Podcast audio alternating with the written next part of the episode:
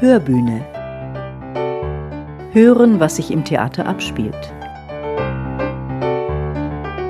In dieser Podcast-Folge führt mein Weg durch den Bühneneingang des Theaters und dann ganz hoch in die dritte Etage.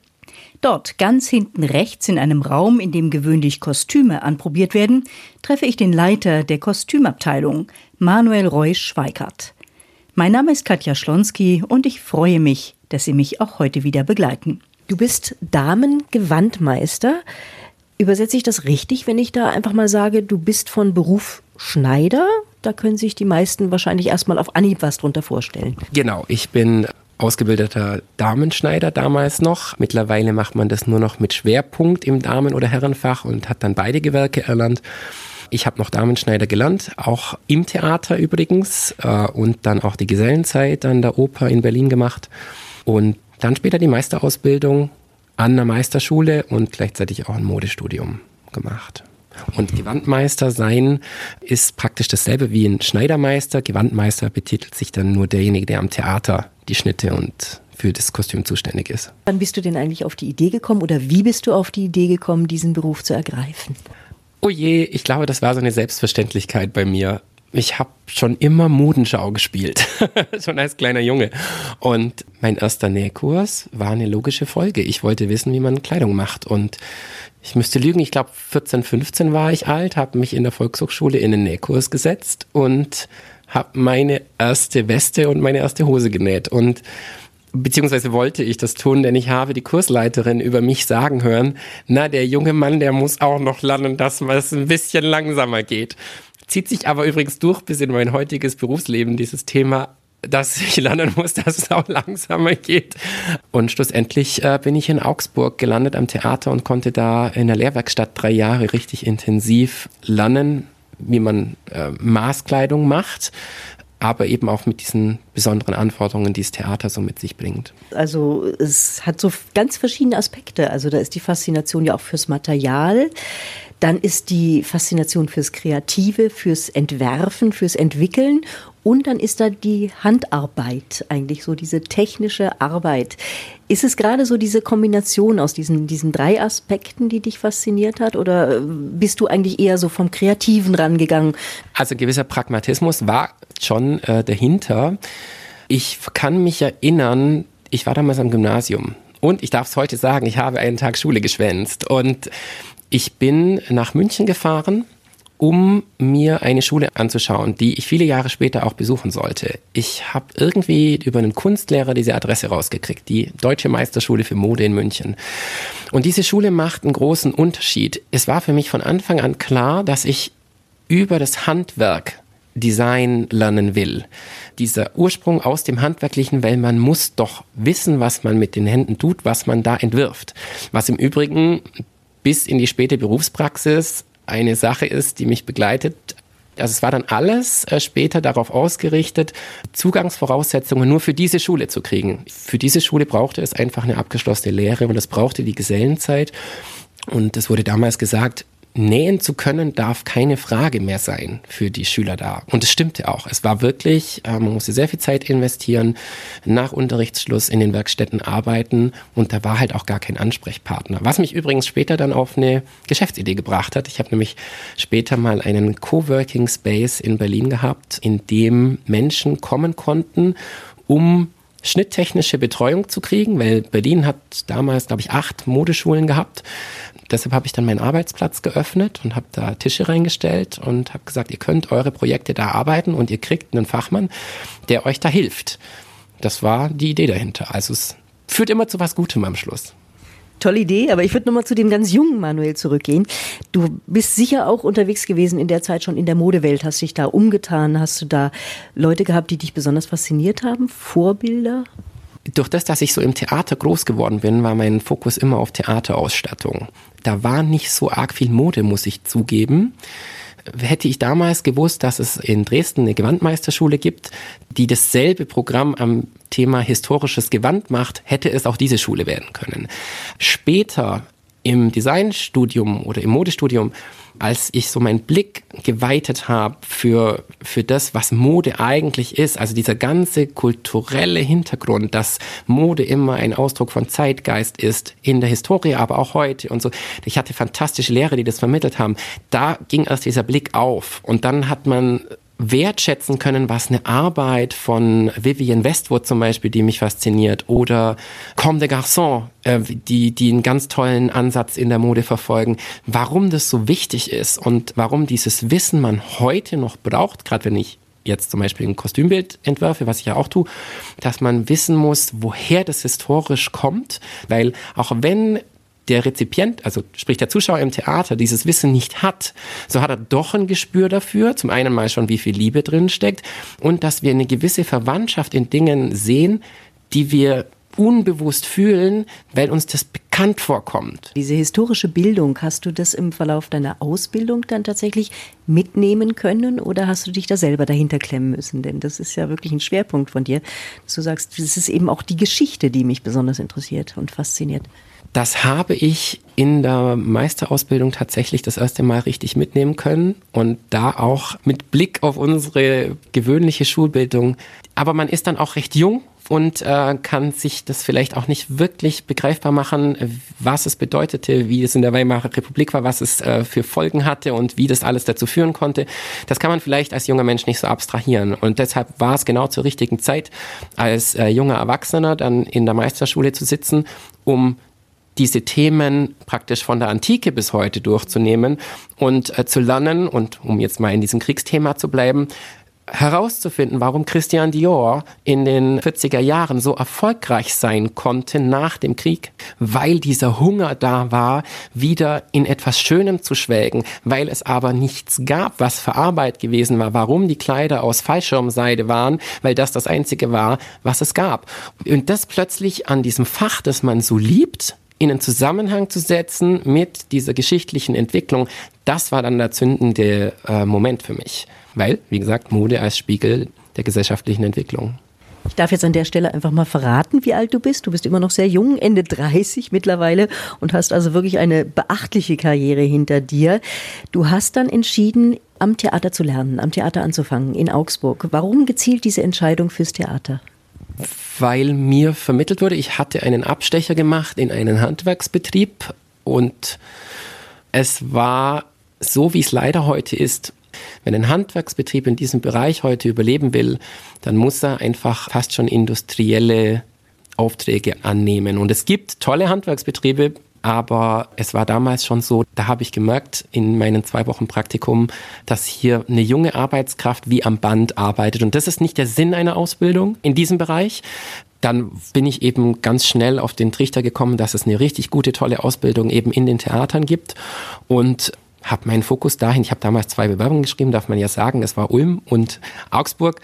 Und in Augsburg habe ich es bekommen, zu einem großen Glück auch. Und äh, habe dann damals nach dieser Ausbildung, gab's, da gibt es so Leistungswettbewerbe der Jugendlichen und äh, bin dann damals auch Bundessieger mit dieser Ausbildung geworden. Das heißt ja, dass du einen unglaublichen Ehrgeiz entwickelt haben musst. Mm, ja, also es gab eine Zeit im zweiten Lehrjahr, da habe ich Strichliste geführt, wann es rum ist. Ähm, weil, und das, das ist so ein Thema, das sich aber bis heute zieht, mir konnte es nicht immer schnell genug gehen. Man konnte mir nicht genug zeigen, was mich fordert. Wie weit hast du dich anstrengen müssen, um ganz nach vorne zu kommen? Denn das hast du also, ja wirklich geschafft. Also das, das muss ja auch äh, hm. hinterlegt sein. Also wahrscheinlich nicht nur mit Können, sondern auch mit Begabung, oder? Ja, es ist bestimmt eine Begabung dahinter. Und es ist eine ganz große intrinsische Motivation, das zu tun, was man liebt. Ich war ein dermaßen schlechter Schüler im Gymnasium. Also ich bin immer so von einem Jahr ins nächste durchgehangelt. Und ab dem Jahr, wo ich das tun könnte, wofür ich da war, also interessante Aussage, wofür ich da bin, ähm, ich, ich habe meine Schneiderlehre gemacht, ich war ein Einserschüler, ich war Überpfleger, ich wollte es lernen. Du hast danach dann noch Modellistik studiert. War das dann schon so ein bisschen mit dem Hintergedanken, in der Modebranche Fuß fassen zu wollen? Es ging mir darum, das zu können, was diese Meister da können. Also sprich, was man bei uns im Handwerk nicht lernt, man ist dann Schneider und man kann nähen. Aber äh, das tatsächliche Schnitterstellen, das lernt man erst in der Meisterschule. Und äh, dann bin ich nach München gegangen und habe diese zwei Jahre Modellistik gemacht. Dann auch noch ein Aufbaustudium, da hängt noch eine Fachklasse dran für die Modeindustrie. Weil da hat langsam der Gedanke eingesetzt, du könntest in einem Bereich tätig sein, wo du nicht wirklich finanziell auf den grünen Zweig kommst. Das muss man bei aller Liebe zu diesem Beruf auch sagen. Und ähm, ich habe schwäbische Eltern und die haben gesagt, äh, mach das, was sicher ist. Und habe dann immer so mein Kreatives hinten runterfallen lassen. Es hieß dann einfach, wer Schnitttechniker ist, einfach auch nur ein anderes Wort für den Modellmacher, der wird halt in der Industrie gerne genommen, das wird gebraucht und das war die sichere Bank. Du hast noch was anderes gemacht, du hast auch noch Betriebspsychologie studiert oder dich zumindest damit auseinandergesetzt? Ja, die Betriebspsychologie war schon immer Teil sowieso in der Meisterausbildung, aber in dem Aufbaustudiengang, der eben sehr stark an die Modeindustrie äh, angelehnt ist, geht es um Betriebspsychologie. Und das hat mich damals schon immer sehr gereizt, weil diesen Pfad meiner Entwicklung habe ich jetzt mal ganz weggelassen.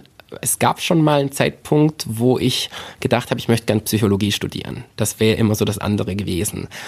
Und ähm, die Betriebspsychologie ist ja nur ein Teilgebiet dessen. Aber es sollte später nochmal Raum finden, äh, weil ich dann nochmal Coaching-Ausbildungen gemacht habe und äh, schon auch dieses Wissen stark einfließen lasse heute in der Arbeit. Einer deiner ersten Arbeitgeber war eben Wolfgang Job. Puh, und da denkt jetzt jeder schon mal, na holla, also da muss man echt was können, um da anzufangen. Das wird auch so gewesen sein. Also wie bist du zu Job gekommen? Ah, ganz klassisch über die Bewerbung. Die Firma heißt, hieß Wunderkind und war damals in den Modezeitschriften, auch in Fachmagazinen, waren einfach diese tollen Sachen drin. Und äh, du hast mich vorher gefragt, wer hat mich fasziniert? Das war bis zu dem Zeitpunkt immer noch Vivian Westwood. Und ich hatte mich auch dort beworben. Ich bin auch nicht genommen worden. Ja, auch das gehört zur Karriere dazu. Man kriegt nicht alles, was man will. Aber ich habe mich eben ganz klassisch mit einer dieser Fotoarbeiten beworben, die damals in einem ADAC-Reisemagazin gab es ein Fotoshooting und ich habe die Sache dafür geliefert, das Kleid. Das heißt, es war ein Profifotograf, ich sehe mal, es ist ein Glücksgriff und das habe ich vorne auf meine Mappe gepackt. Und ich habe einfach nur dieses Foto sprechen lassen. Einfach immer, und das mache ich bis heute, das Ergebnis sprechen lassen. Und ich weiß, dass der damalige Produktmanager gesagt hat, ich weiß, was du kannst, weil du kommst aus dieser Schule. Es war ein Westwood-Mann. Und äh, Westwood hat gerne Leute aus meiner Brutstätte äh, genommen und daher wusste er, wie wir in Deutschland dieses Thema anpacken der Schnitterstellung, das ist nicht weltweit so. Also gerade in Paris wird stark über die Drapage an der Puppe, also Stoff an die Puppe bringen, gearbeitet und wir entwickeln das Ganze zweidimensional. Auf dem heute Computer oder auf dem Tisch. Er hatte die Erfahrung mit eben Menschen meines Schlags gemacht und hat gesagt, also das kann was werden und ich habe eine Probearbeit von Herrn Job nach Hause bekommen eine Entwurfszeichnung und das wusste ich damals nicht, dass ich da einen gewissen interpretativen Spielraum habe. Und ich stand als Newcomer da und habe diese Zeichnung angeschaut und mir gedacht, ja, also wie kriege ich denn das jetzt in mein uniformistisches Denken, das ich in der Schule vermittelt bekommen habe? Und dann habe ich da eine Jacke abgeliefert. Ich habe später die Schneiderin persönlich kennengelernt, die die umsetzen musste und hat gesagt, mein Gott, also man hat überall gesehen, dass du frisch aus der Schule bist. Aber es hat mir die Tür geöffnet. Es war so, dass ähm, Herr Job sieht einfach in den Sachen Dinge, die er seinem Truss, also von den Menschen, die mit ihnen zusammenarbeiten, da weiß er, dass sie das auch sehen können, die das dann übersetzen können. Und deswegen waren wir dann so ein enger, verschworener Haufen, möchte ich sagen, wo er genau wusste, wem er was geben muss, damit das rauskommt, was er vor seinem inneren Auge sieht schon für die Kollektion. Du hast zehn Jahre dann für ihn gearbeitet und wirklich im Inner Circle, also tatsächlich seine Ideen umgesetzt. Ne? Ja, da war es tatsächlich so, ich durfte da auch mit ziemlichen Größen arbeiten, die auch in anderen Modefirmen als Freiberufler waren. Und von denen habe ich halt ganz viel gelernt, was über das hinausgeht, was man verschulisch vermittelt bekommt. Das ist ja nahezu in jedem Beruf so. Ein Kerngebiet unserer Arbeit war auch, die Sachen von anderen Designern zu analysieren und auseinanderzunehmen und zu gucken, wie die das gemacht haben. Und das landet ja oft auf meinem Tisch. Das ich übrigens als großes Geschenk empfinde, weil man muss schon sehr gut wissen, was andere tun und wie die technisch daran gehen, um das dann in die eigene Arbeit einfließen zu lassen. Und ich äh, war dann auch sehr schnell verleitet zu sagen, also wie haben denn die das gemacht? Das kann ja gar nicht sein, weil das eben nicht in meinen schulischen Radius passte. Dann hat mir mal eine gesagt, gerade bei einem Comme des Garçons-Teil. Hör mal her. Da hat eine Japanerin eine Woche lang dran gearbeitet, dass das genauso aussieht und die hat sich bestimmt was dabei gedacht. Und dann waren die Flügel ab. Also ja, und dann bin ich halt ein bisschen zurückgetreten und äh, ich war halt da der Jungspund in der Firma da mussten die Kollegen schon auch gucken, dass der Junge unten bleibt. Aber wie gesagt, es hat ja dann zehn Jahre verschiedene Positionen und nicht nur angestellt, das ist mir wichtig zu erwähnen. Also ich war, glaube ich, nur vier oder fünf Jahre angestellt.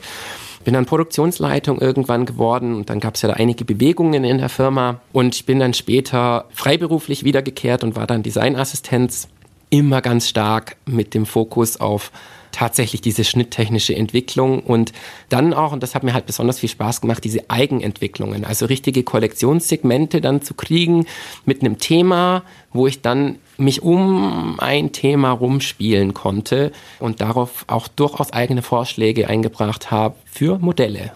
Du hast dann für andere große Auftraggeber gearbeitet, also für die Lufthansa zum Beispiel, das ist ja nun ganz was anderes. Also wenn ich mir diese Uniformen vorstelle, war das ein spannender Auftrag für dich? Der war insofern spannend, dass ich ein komplett neues Feld bedient habe. Ich habe bei Wunderkind, weil wir eben sehr so französisch, wie ich es genannt habe, äh, gearbeitet haben, waren wir überhaupt nicht CAD, sprich computerlastig.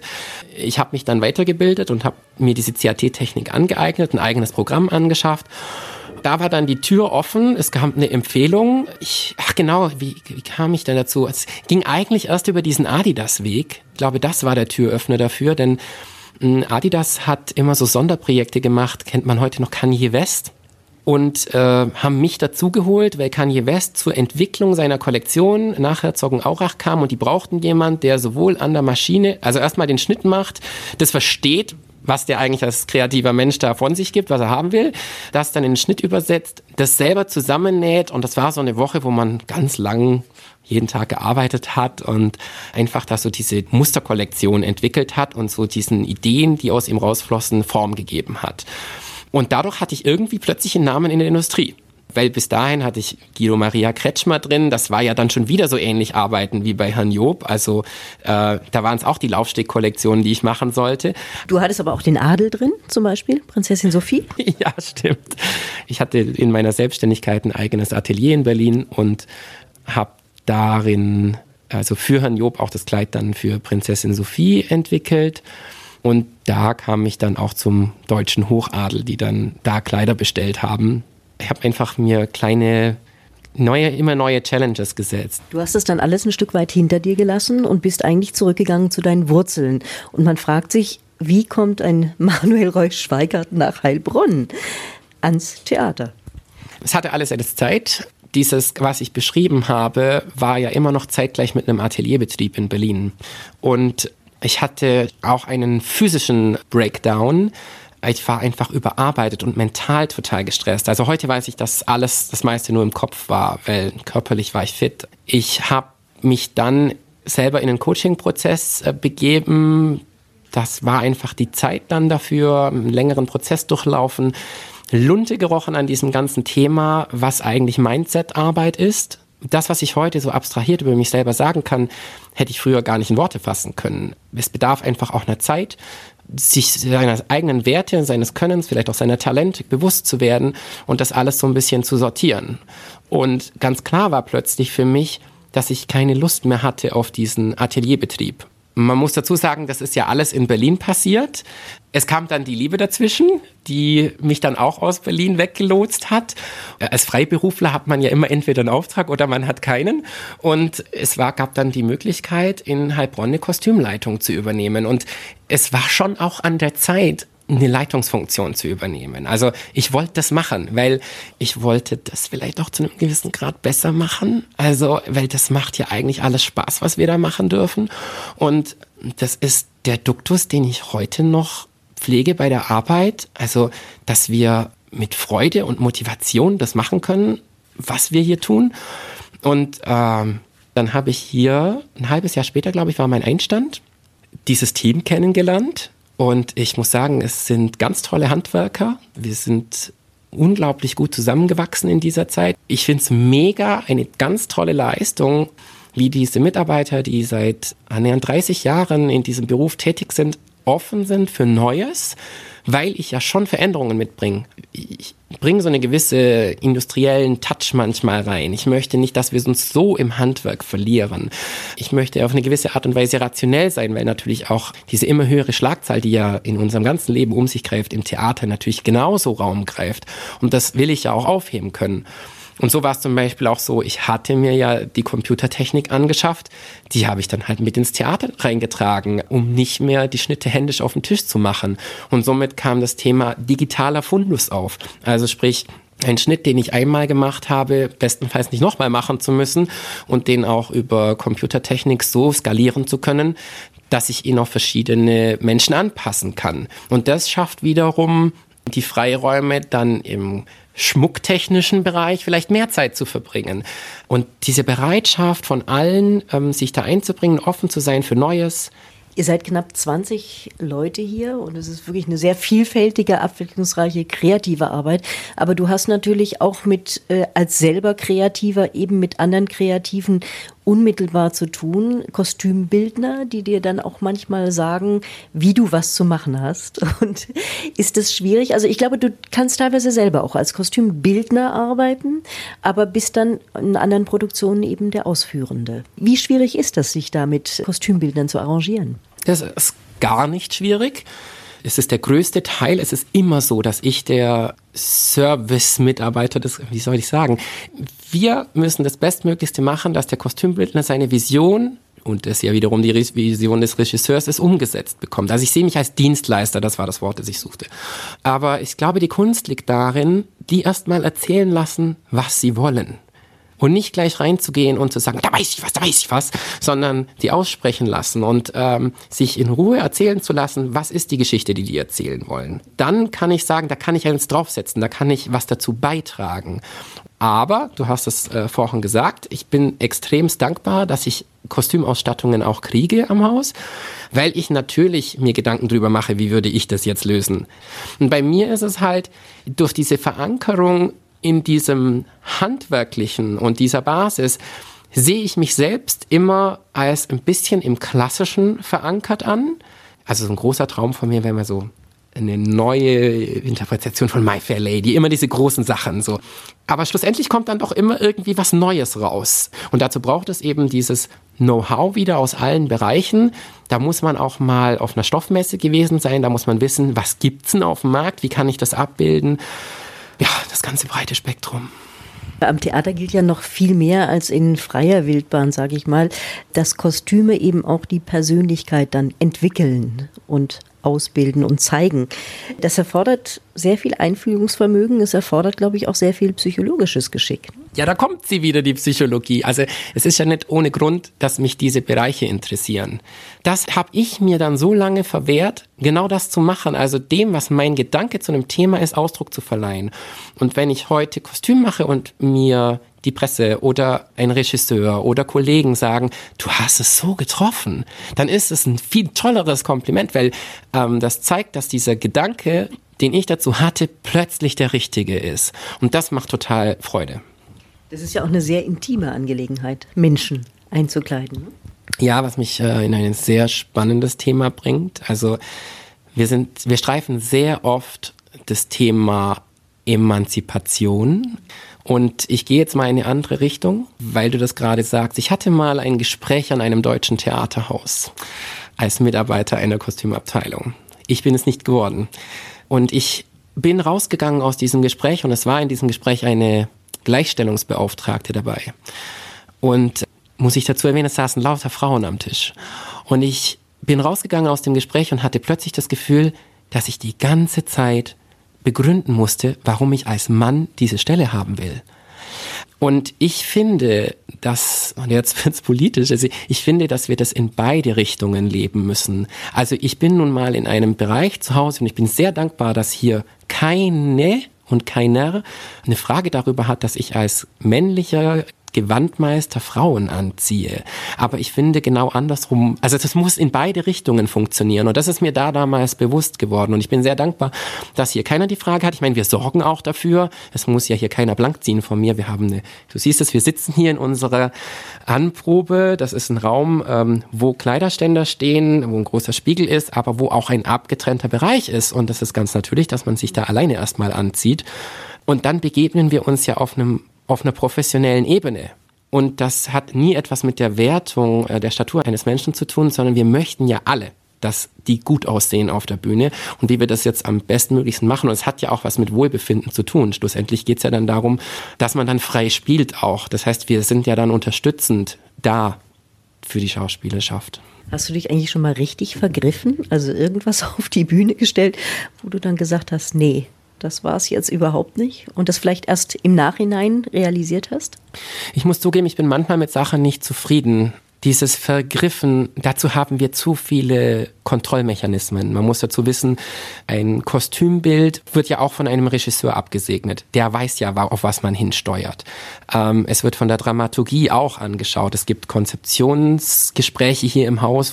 Deswegen gibt's den großen Griff ins Klo nicht. In der Hinsicht, es kann natürlich sein, dass die Presse schlussendlich was verreißen würde oder der Betrachter es nicht als gut und getroffen empfindet. Aber ich versuche dann immer in diese Metaebene zu gehen und mir zu sagen, ist es das Bestmöglichste, was ich in dieser Zeit mit dieser Manpower, mit diesem Geld, das mir zur Verfügung stand, machen konnte. Und man lernt auch ganz oft aus ganz kleinen Dingen äh, Dinge groß zu machen oder aus kleinen Etats Dinge groß zu machen und die Wirkung zu erzeugen, die halt gefragt ist. Theater ist ja immer ein Gesamtkunstwerk. Wie wichtig ist das für dich jetzt eben auch im Team zu spielen?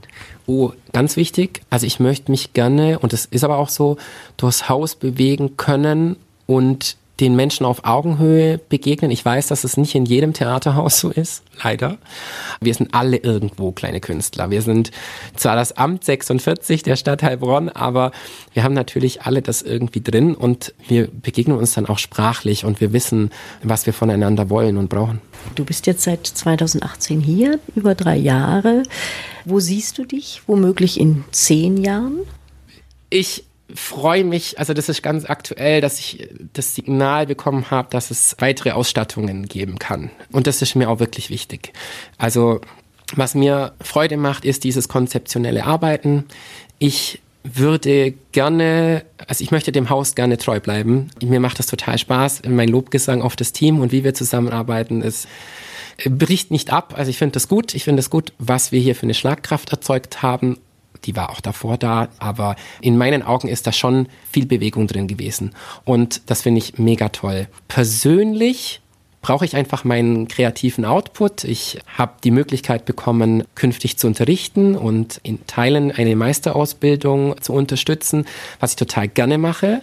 Deshalb machen wir das auch hier weiter in der Abteilung. Ich liebe dieses Thema der Ausbildung generell, weil ich finde, wenn man eine gute Ausbildung hat, dann trägt man das sein ganzes Berufsleben und gibt es in meinem Fall halt auch gern weiter. Also ich rede wahnsinnig gerne über mein Fach und vermittelt das gern und lerne was dazu. Und das gehört irgendwie dazu. Und was dazu lernen kann man eben nur, wenn man neue Eindrücke sammelt. Und wenn du mich fragst, wo ich in zehn Jahren bin, dann wünsche ich mir so eine wahnsinnig große Flexibilität immer in meinem Leben. Ich möchte gerne mal ein anderes Haus gehen und eine Ausstattung machen können. Ich möchte gerne in anderen Häusern denen, weil eben dieser Blick von außen auch ganz wichtig ist, dieses Thema Coaching vorantreiben. Ich sage immer, ich brauche Wind unter den Flügeln. So, dann beginnt dieses ganze Rad zu laufen, dann werde ich auch unglaublich produktiv. Und das ist ja etwas, was uns in Corona äh, so, also mir so viel Energie gekostet hat. Ich wusste gar nicht, wohin mit diesem ganzen Output und habe mich dann selber Problemen gestellt und habe in Heimarbeit Schnitte entwickelt, weil ich Ideen ausprobieren wollte. Ich äh, wünsche mir, dass wir weiter unterstützt werden. Da geht es ganz klar um Gelder und dass wir, dass wir diese Sicherheit haben, weiter das auf die Bühne stellen zu können. Das finde ich ganz wichtig. Eben nicht nur in diesem dass ich das machen kann, sondern dass wir auch diese Qualität liefern können, weil wir genießen guten Namen und ich will, dass das auch so bleibt. Und ich ziehe den Kernsatz jetzt nochmal raus. Du hast gesagt, du bleibst vorerst dem Theater Heilbronn treu. Das ist schön. Vielen Dank, dass ich heute hier so reinschneiden durfte. Ich habe dich ja jetzt auch gewaltig lange von der Arbeit abgehalten. Ich wünsche dir weiter eine tolle, spannende Zeit. Manuel Roy-Schweigert und wünsche dir hier wirklich eine schöne, produktive, wunderbare Arbeit im Team. Und ich sage auch vielen Dank, es war sehr angenehm und ähm, eine schöne, ruhige Adventszeit noch. Den guten Wünschen schließe ich mich gerne an. Der Vorhang der Hörbühne fällt nun für dieses Jahr. In der nächsten Folge, die am 13. Januar erscheint, nehme ich Sie dann gerne wieder akustisch mit zur Produktion vor Sonnenaufgang. Bleiben Sie dem Theater treu, bleiben oder werden Sie gesund und frohe Weihnachten. Ihre Katja Schlonski.